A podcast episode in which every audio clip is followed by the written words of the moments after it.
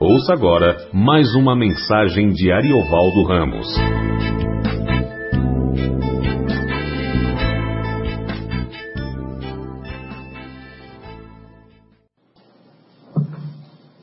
A partir do verso 11.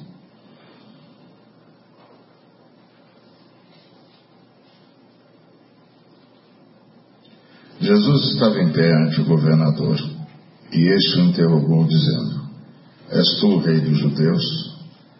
Respondeu-lhe Jesus: Tu dizes. E, sendo acusado pelos principais sacerdotes e pelos anciãos, nada respondeu. Então lhe perguntou Pilatos: Não ouves quantas acusações te fazem? Jesus não respondeu nem uma palavra. Vindo com isso, admirar-se grandemente o governador. Ora, por ocasião da festa, costumava o governador soltar ao povo um dos presos, conforme eles quisessem. Naquela ocasião, tinham eles um preso muito conhecido, chamado Barrabás. Estando, pois, o povo reunido, perguntou-lhes Pilatos: A quem quereis que eu vos solte? a Barrabás ou a Jesus, chamado Cristo.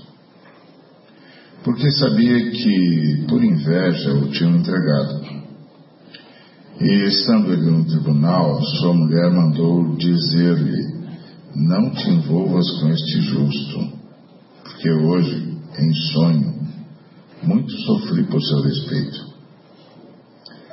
Mas os principais sacerdotes e os anciãos persuadiram o povo que pedisse Barrabás e fizesse morrer Jesus. De novo, perguntou-lhes o governador: Qual dos dois quereis que eu solte? Responderam eles: Barrabás. Replicou-lhes Pilatos: Que farei então de Jesus chamado Cristo? Seja crucificado, responderam todos. Que mal fez ele? perguntou Pilatos. Porém, cada vez mais clamavam: Seja crucificado. Vendo Pilatos que nada conseguia, antes, pelo contrário, aumentava o tumulto, mandando vir água, lavou as mãos perante o povo, dizendo: Estou inocente do sangue deste justo. Fique o caso convosco. E o povo todo respondeu: Caia sobre nós o seu sangue e sobre nossos filhos. Então, Pilatos lhes soltou Barrabás e, após haver aceitado, açoitado a Jesus, entregou-o para ser crucificado. Em nome de Jesus, Pai, queremos te agradecer por tua palavra rogar a tua ministração. Pelo sangue de Jesus, rogamos por sua ressurreição, clamamos. Amém, Pai nosso. Amém. É, nós estamos falando sobre as grandes tragédias provocadas pelo ser humano. E essa provavelmente é a maior de todas. É a crucificação de Jesus. Que foi um ato de injustiça, um ato de praticamente rito sumário. Jesus não teve direito à defesa, o julgamento foi feito às portas fechadas e, e os sacerdotes, os líderes de Israel, entregaram Jesus aos romanos. É preciso que se lembre que é, provavelmente essa foi a única vez que isso aconteceu porque os romanos desde há muito prendiam e matavam judeus por crimes comuns e também por rebelião. O povo judeu sempre foi um povo inquieto que nunca se submeteu à tirania romana, que resistia o tempo todo e não se curvava ante qualquer autoridade que não fosse o seu Deus. E, e não ouvia as autoridades romanas, nem mesmo as autoridades comissionadas pelos romanos e ligadas à história de Israel, como Herodes, por exemplo. No máximo ouviam o sumo sacerdote e só. E por isso não foram poucos os que se rebelaram, não foram poucos os que se levantaram contra um império e, portanto, também não foram poucos os que foram crucificados. A Via Crucis, como, como é conhecida, era uma, um caminho é, marcado por gente crucificada de um lado e de outro.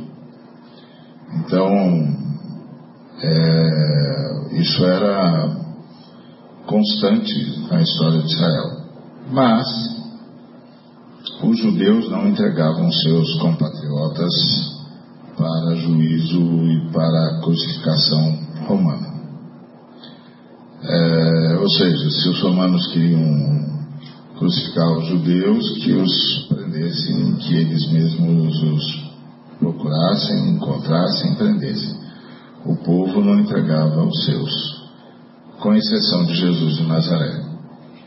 Jesus de Nazaré provavelmente é o único caso, um dos únicos, provavelmente o único caso, em que os próprios judeus entregaram dos seus para ser morto pelos romanos. Uma tragédia sob todos os aspectos. E uma tragédia assumida por um povo é, desavisado, para dizer o mínimo. Pois quando o Pilatos viu que nada conseguia, que o tumulto só aumentava, ele lavou as mãos, dizendo que estava inocente do sangue daquele justo. E a resposta do povo foi: caia sobre nós o seu sangue, e caia sobre os nossos filhos. Essa é uma frase terrível, cujas consequências não podiam ser previstas naquela época e não podiam ser medidas nem mesmo nem mesmo ah, presumidas naquela época. Então é uma, uma situação angustiante desse povo, o que foi convencido pelos, pelos seus líderes que deveria crucificar-os. Ok. Então, é, a gente não sabe todas as consequências dessa frase. E, e é uma é uma angústia perceber que o significado profundo da frase das Escrituras veio para o que era seu, mas os seus não o receberam. Esse é o significado profundo daquela frase. Veio para o que era seu, mas os seus não o receberam. E o significado é: os seus o entregaram à morte. E foi uma tragédia. Uma tragédia na história deles, uma tragédia na vida deles, uma tragédia sobre a qual o mundo se debate até hoje. E é sempre polêmico, sempre complicado eu me lembro daquele filme do Mel Gibson, e, em que ele levanta essa hipótese de que o povo entregou o Senhor Jesus e foi uma cedema enorme no mundo todo. O fato é que foi uma tragédia. Foi uma tragédia, foi uma injustiça, foi uma angústia. Agora, é aquela situação é, curiosa, de um lado, porque É, o Cristo tinha que ser sacrificado. Jesus não era um mero mártir, era um sacrifício. Ou, na verdade, como disse o apóstolo Pedro em 1 de Pedro, era a manifestação de um sacrifício. O sacrifício fora feito antes da fundação do mundo, é, fora feito é, para que tudo pudesse ser criado, mantido e reservado. E esse sacrifício tinha que ser manifesto na história dos homens. É assim que o apóstolo Pedro nos explica que o sangue de Cristo é conhecido e efetivo desde antes da fundação do mundo, porém manifestado no fim dos tempos por amor a nós. E, e aí fica aquela pergunta se o povo de Israel tinha escolha, se eles poderiam ter dito feito o contrário. Ah, e a fala, a fala paulina de que o povo foi, Israel foi endurecido em favor dos gentios, em favor da humanidade. Enfim, é o grande mistério que ronda a história sempre, que ronda cada movimento da história. Cada movimento da história traz sempre aquela pergunta de era para ser assim, tinha de ser assim, não tinha outro jeito. Foi Deus que quis, foi como Deus decidiu. Ah, como foi que Deus agiu ou Deus reagiu? Essa é uma pergunta que está sempre diante de nós, ou essas são perguntas que estão sempre diante de nós, tendo em vista a dramaticidade de alguns movimentos da história. E provavelmente é, esse é o movimento mais dramático que a história conheceu a morte de Jesus de Nazaré, ah, que a si mesmo se apresentou como Filho de Deus, o Messias de Israel, e que foi apresentado pelos anjos de Deus como Salvador da humanidade. E testificado pelo Espírito Santo e pela voz do Pai Nosso, dizendo que ele era realmente o Filho de Deus, que trazia alegria ao Pai e ele mesmo é, se apresentou dizendo que era o cumprimento da profecia de Isaías que anunciava o Messias. O Espírito do Senhor está sobre mim, pelo que o Senhor me ungiu para libertar. Então, esse é um momento dramático na história da humanidade. E a pergunta que fica sempre é: tinha de ser assim? o povo de Israel tinha escolha. Porque é sabido que a morte de nosso Senhor e Salvador Jesus Cristo é a manifestação de um sacrifício. Sacrifício feito antes da fundação do mundo.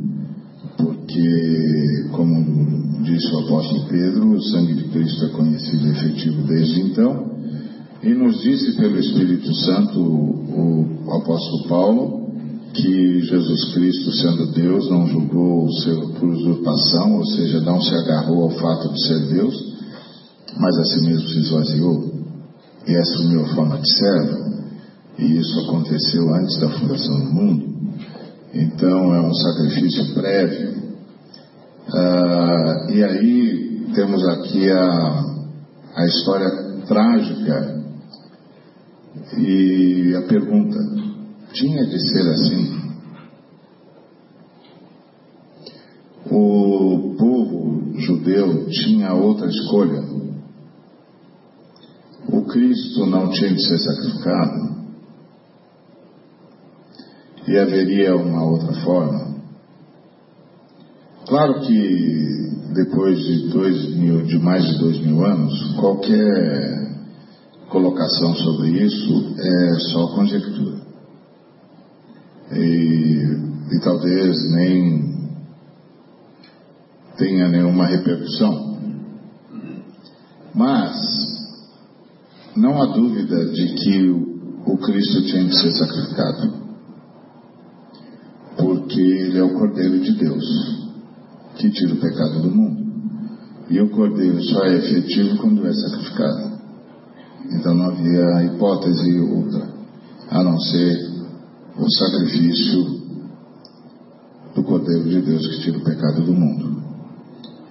Mas, lá no Antigo Testamento, nós temos uma sugestão de Deus ao povo de Israel, que seria a saída para que o povo de Israel, ah, em cumprindo a vontade de Deus, fizesse-o de outra forma.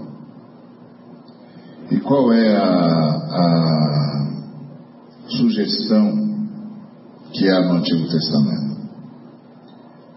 A indicação que há no Antigo Testamento. A indicação que há no Antigo Testamento é o sacrifício de Isaac.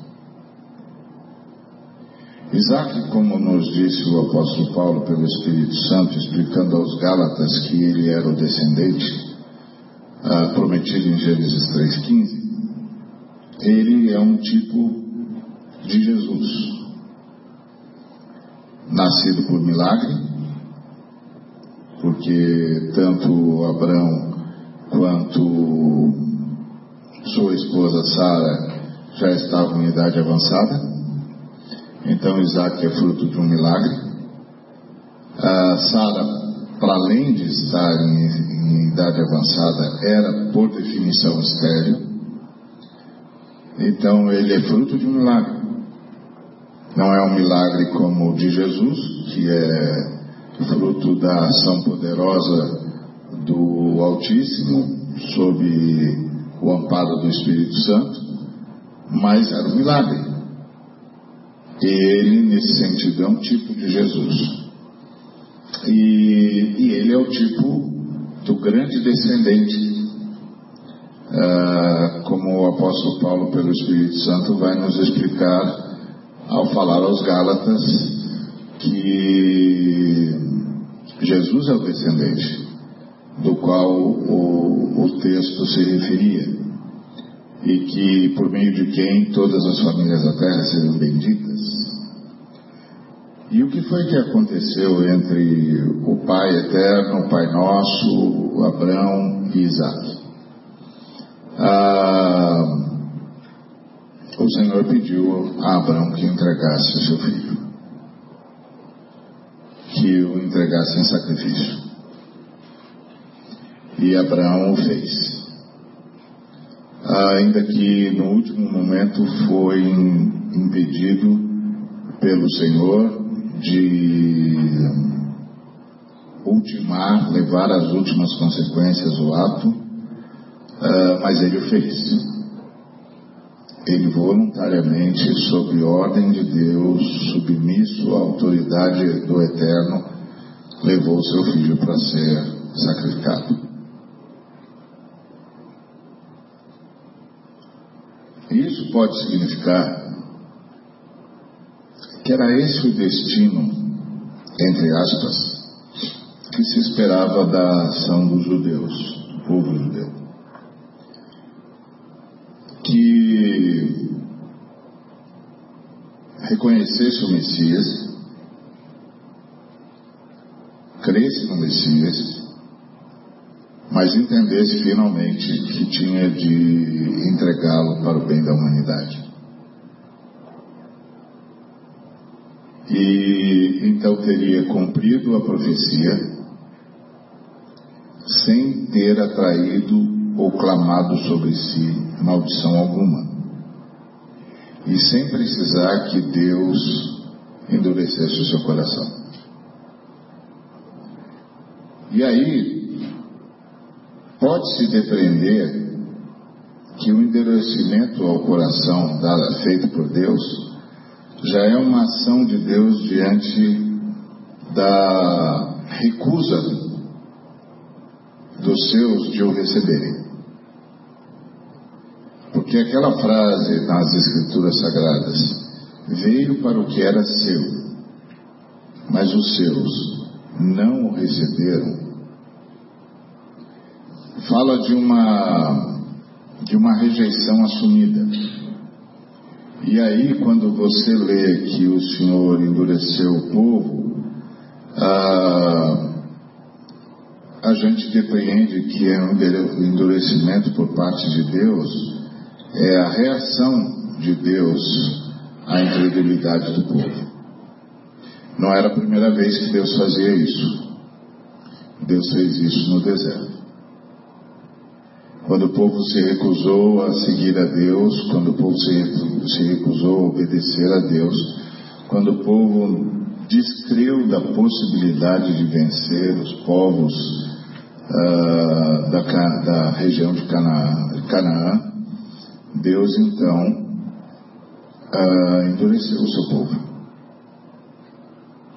e decretou a morte de uma geração. Reagiu à incredulidade. Como nós vimos na nossa última conversa, essa incredulidade do povo de Israel repercutiu por séculos, milênios, através da voz dos profetas. E no caso de Jesus, a gente tem uma situação semelhante. Jesus veio, ah, veio para o que era seu, chorou sobre Jerusalém, mas Jerusalém o recusou e não o aceitou como Messias e não teve a chance de imitar o patriarca.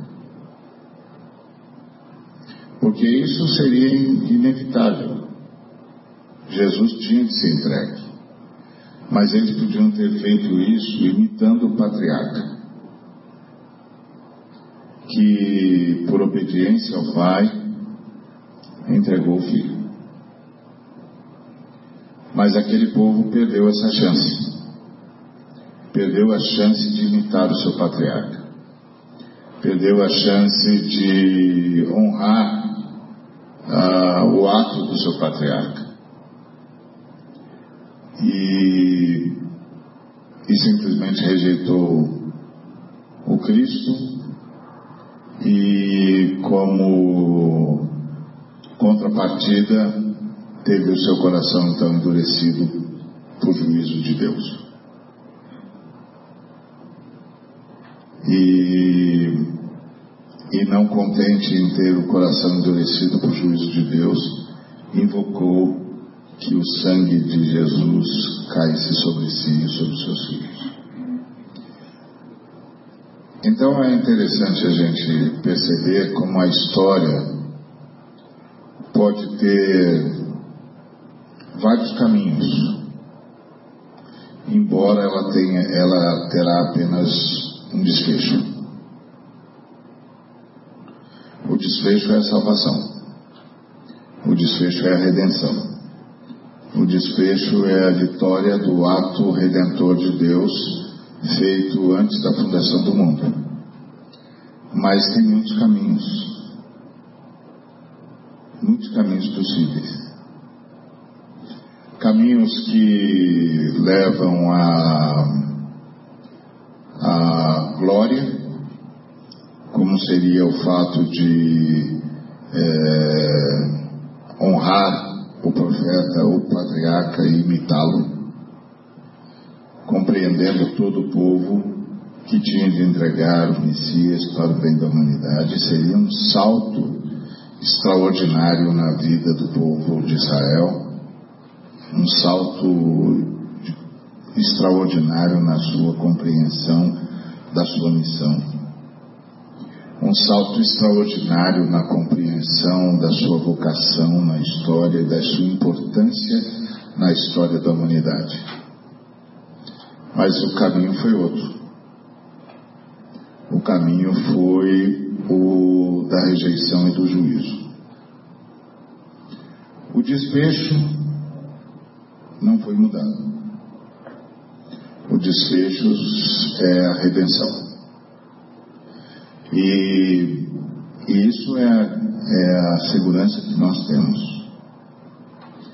Que não importa o que aconteça na história, Deus interferirá tantas vezes quantas for necessário, seja por meio até mesmo de juízo, para que o desfecho da história da redenção se cumpra. E isso é inexorável. O desfecho da história da redenção há de se cumprir. Como já se cumpriu no Calvário, se cumprirá, se cumpriu na ressurreição, se cumprirá no escatão, na volta de nosso Senhor e Salvador Jesus Cristo. Isso é inevitável. Agora, como chegaremos lá? Como a igreja chegará lá?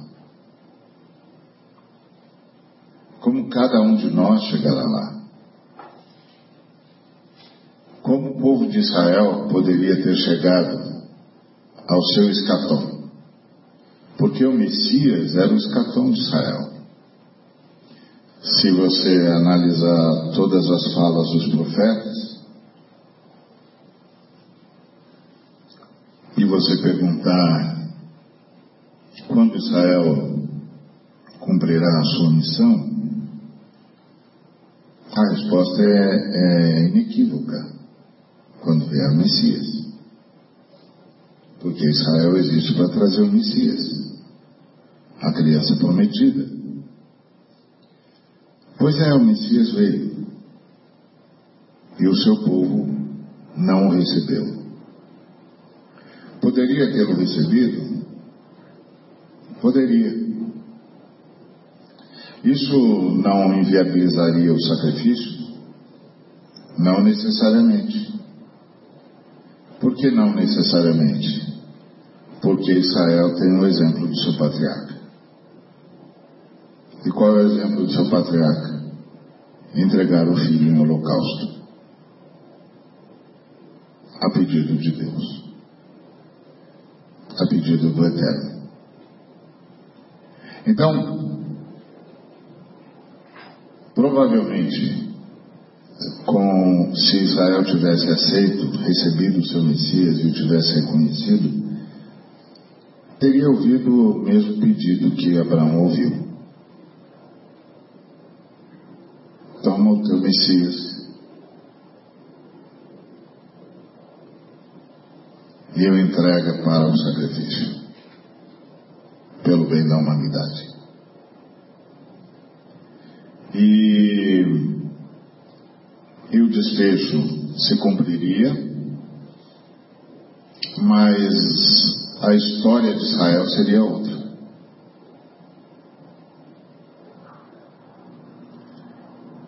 Mas, como eu disse, lá se vão dois mil anos. A pergunta que fica para nós não é o que Israel poderia ou não fazer. Mas a pergunta que fica para nós é o que pode ou não a igreja fazer? Como a igreja vai chegar lá? Porque o desfecho é incontornável, é a redenção. Mas como nós vamos chegar lá? As igrejas da Ásia não chegaram bem, elas foram fechadas por Jesus. O Apocalipse registra isso as igrejas do norte da África ah, desapareceram. A igreja da Europa está morrendo. Como nós vamos chegar lá?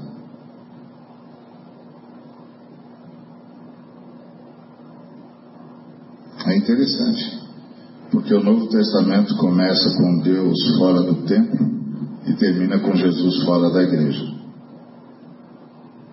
quando começa o Novo Testamento, é nos anunciado que João é a voz do que clama no deserto. Não é a voz que clama, mas a voz do que clama no deserto. Tem alguém no deserto clamando. E, e João é a voz deste que está a clamar no deserto. É Deus, Pai nosso, está fora do templo. E quando o Apocalipse encerra o cano. A última igreja é a igreja de Laodiceia e Jesus está fora dela. Eis que estou à porta e bato. E fica sempre a pergunta: Por que Jesus está do lado de fora? Por que Jesus está do lado de fora? Então, como vamos chegar lá? E esse exercício, diante dessa, dessa situação histórica,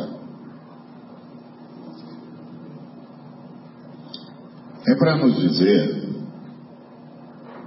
que, embora o desfecho anunciado pelo Altíssimo seja inexorável, cada um de nós é responsável pela forma como vai chegar lá.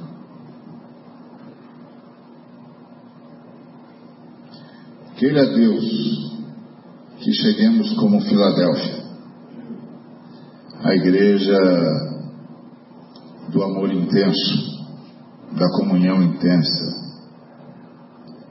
da comunidade viva. Queira Deus Queira Deus vivamos essa, essa noção de comunidade nas nossas casas, na nossa, nas nossas é, é, relações comunitárias. Queira Deus. Como chegaremos lá?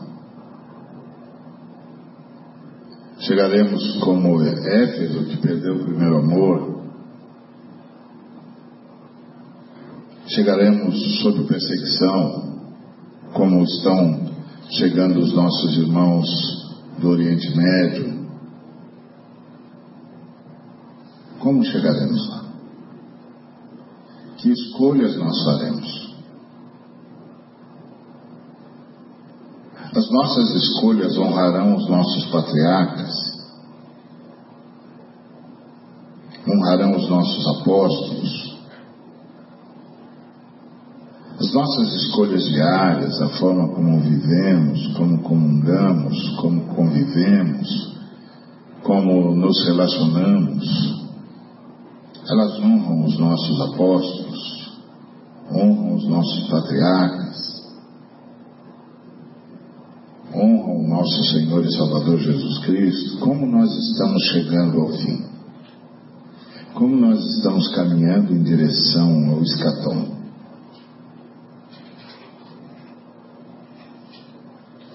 Essa é a pergunta que vai estar sempre diante de nós. Porque o desfecho é certo, é líquido e certo. Redenção. Redenção. O sacrifício feito antes da fundação do mundo não tem outra vocação senão a vocação à vitória. O desfecho é líquido e certo. Como chegaremos lá? É a pergunta. E essa pergunta nos remete ao dia a dia. Porque o amanhã é consequência do hoje.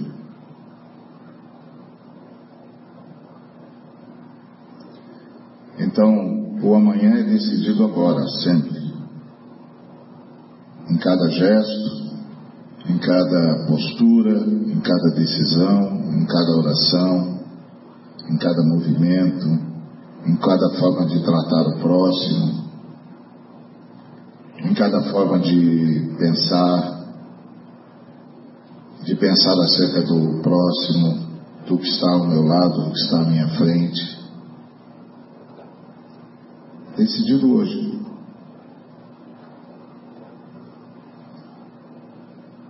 E, e é muito tenso perceber ah, que Deus, para fazer a, tua, a sua vontade, teve de julgar o seu povo.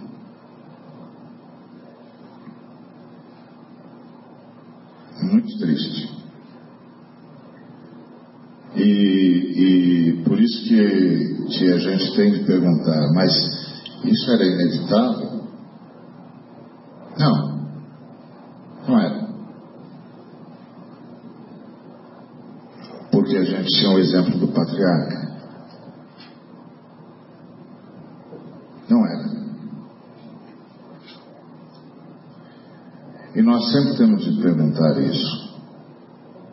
Essa postura minha é inevitável? Dá lugar é, a um sentimento de ira? É inevitável? Ser ríspido é inevitável?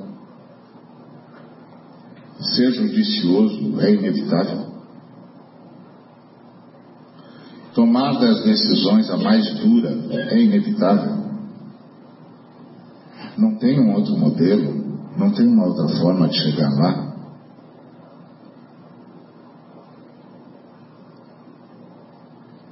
Alimentaram fantasias em relação aos irmãos que nos levam a nutrir antipatia gratuita. É inevitável.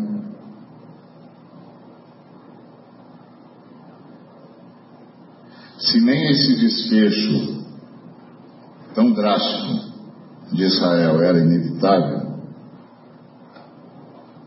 o que é que será inevitável?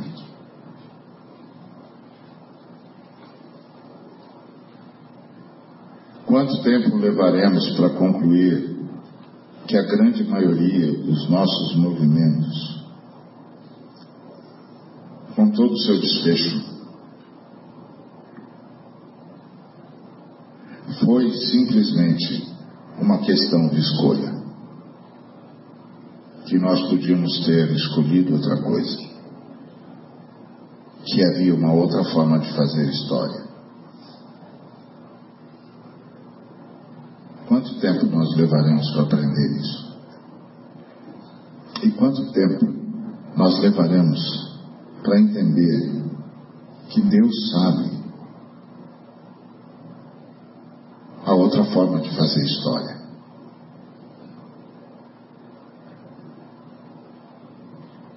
E que a gente pode consultá-lo.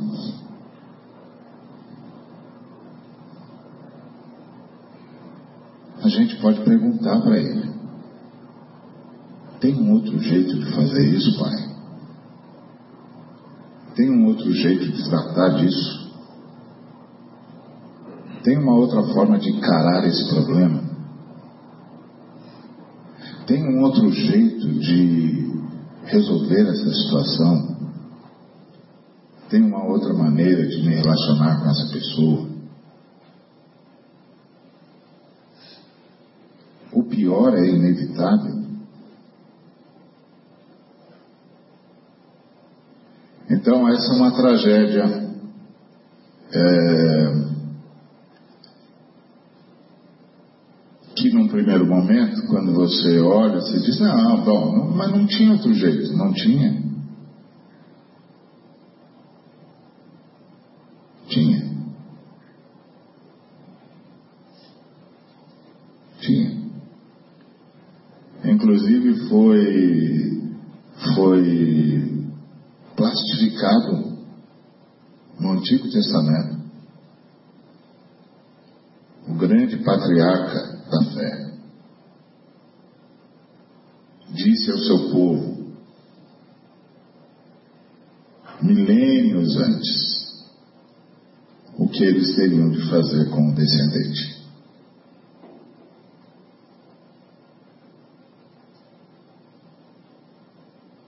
Mas eles não receberam.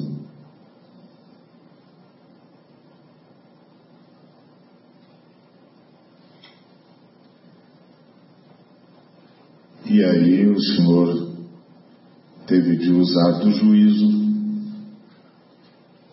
para cumprir o, o inexorável, que é a redenção. A história da redenção não pode ser toldada, não pode ser movida, não pode ser frustrada. Mas havia outra forma. E sempre há outra forma. Sempre há a forma de Deus. Sempre há a forma do Senhor. Sempre há o jeito do Senhor. Mesmo quando a decisão for muito difícil, como seria essa, se o povo tivesse recebido o que veio para si.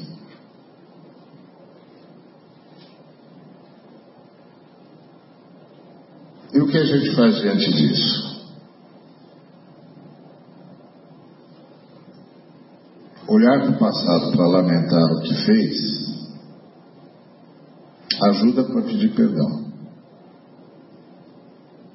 Mas o passado não pode ser mais gerenciado do que isso. Então, a gente descansa no fato de que, apesar dos nossos desacertos, Deus nunca perderá a mão da história da redenção. Mas o passado deve, se a gente entendeu que não fez do jeito de Deus no passado, deve nos alertar para essa verdade. Nós ainda estamos aqui. Nós ainda teremos de decidir. Nós ainda temos de nos relacionar. Nós ainda temos de conviver. E o jeito de Deus continua à nossa disposição. Que Deus nos ajude a buscar o seu jeito para que todos os nossos movimentos honrem os nossos patriarcas, honrem os nossos apóstolos, acima de tudo, honrem ao nosso Senhor. Amém?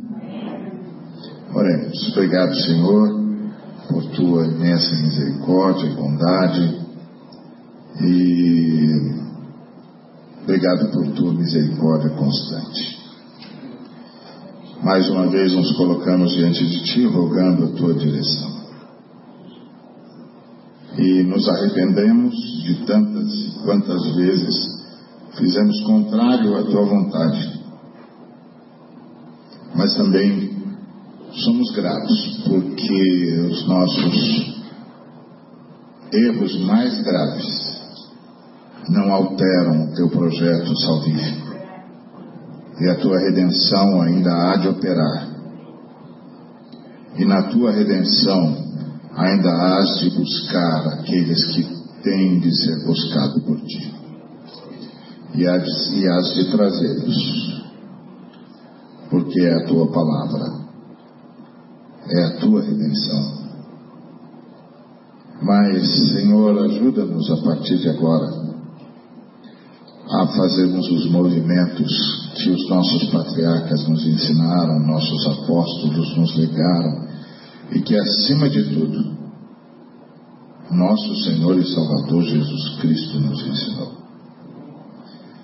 É por Ele que te agradecemos, é em nome dele que nós oramos, é em nome dele que nós nos arrependemos, e é por Sua misericórdia demonstrada na cruz e na ressurreição que recebemos o teu perdão.